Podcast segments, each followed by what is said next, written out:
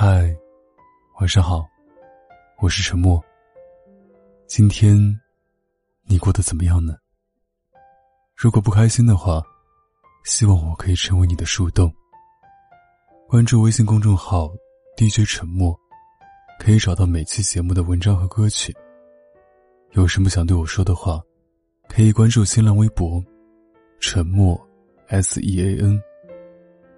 我永远等着你。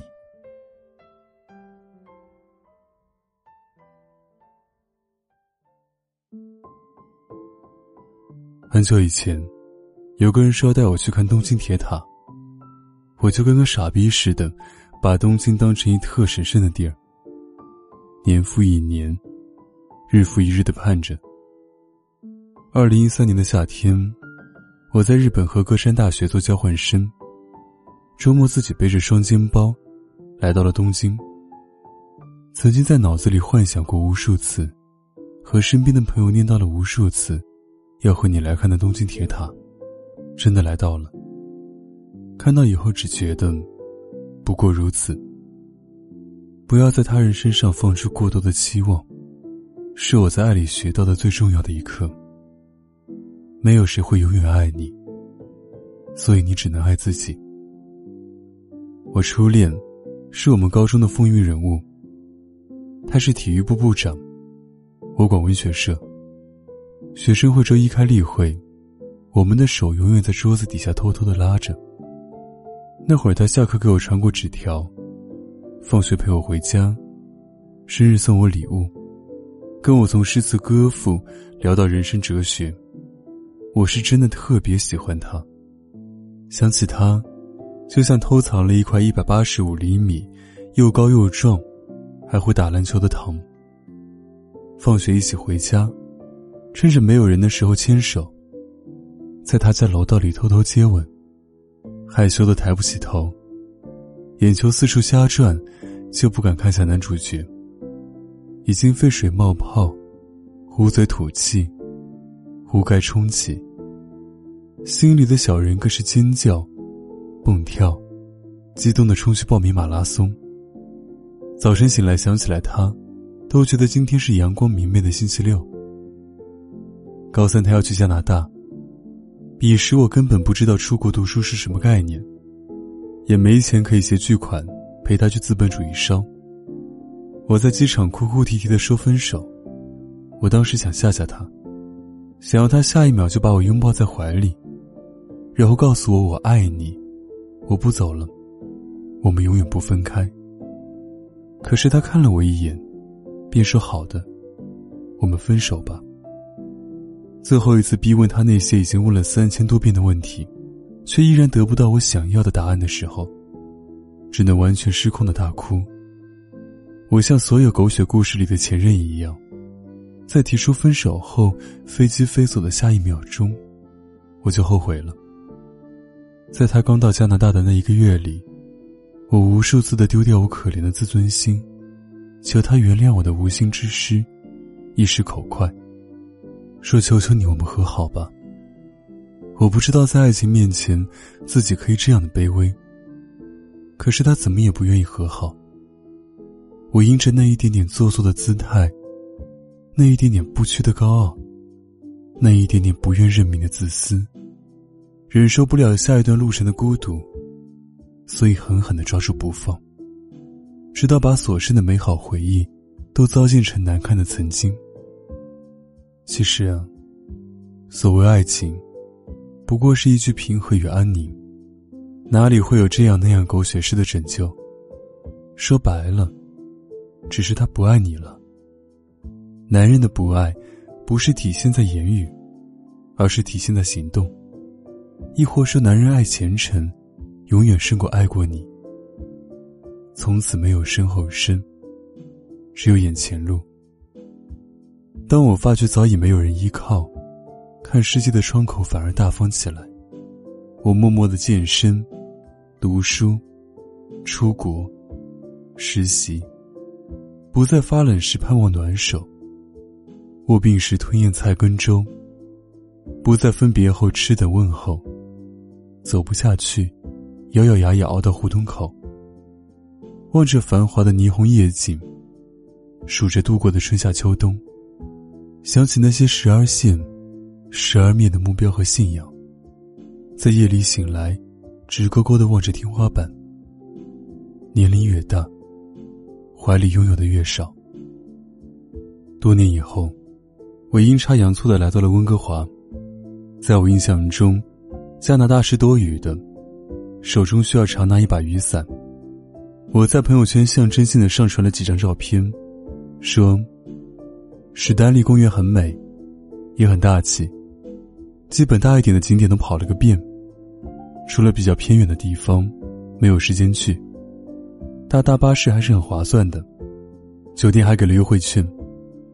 因为看过更美的风景。”觉得城市里的风景大同小异，也许多伦多会好玩些。老友看到我的微信定位问我：“嘿，你记得吗？某某也在加拿大。”听他提及，我才想起来。哦，原来他也在这里。可是这和我又有什么关系呢？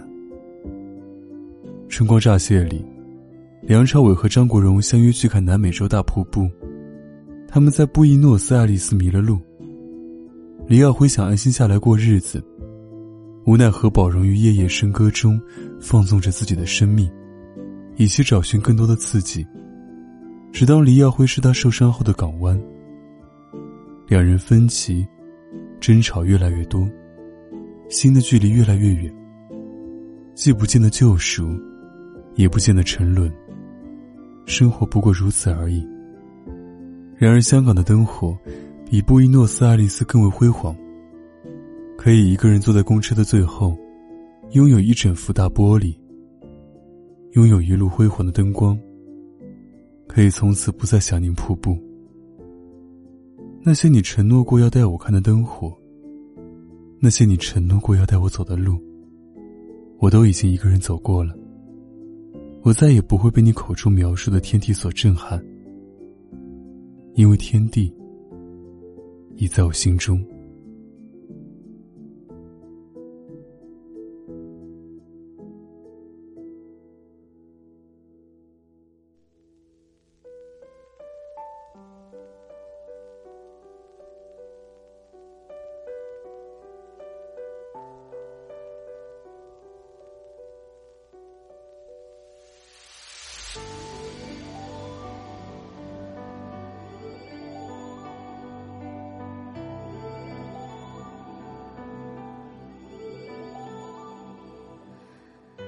零七年那一首定情曲的前奏，要是依然念念不忘，太不称头。早放生彼此，好好过，都多久？你怎么像标本杵在我心里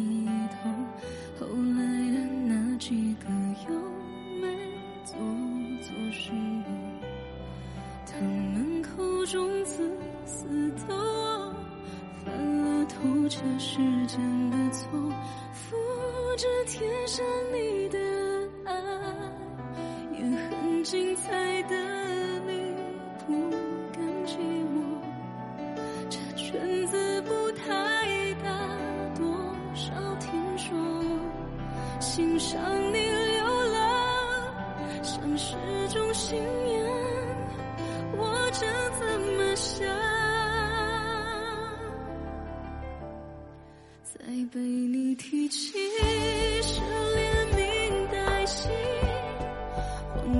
是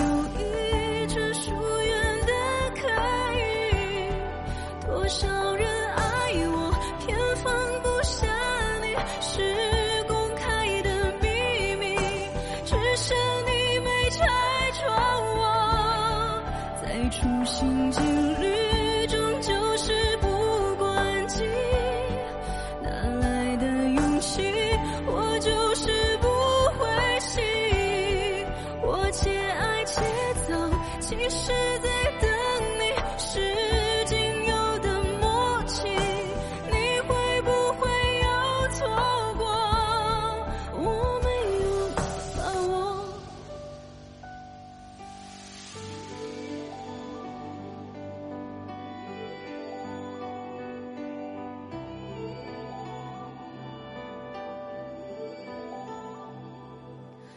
算不清多少个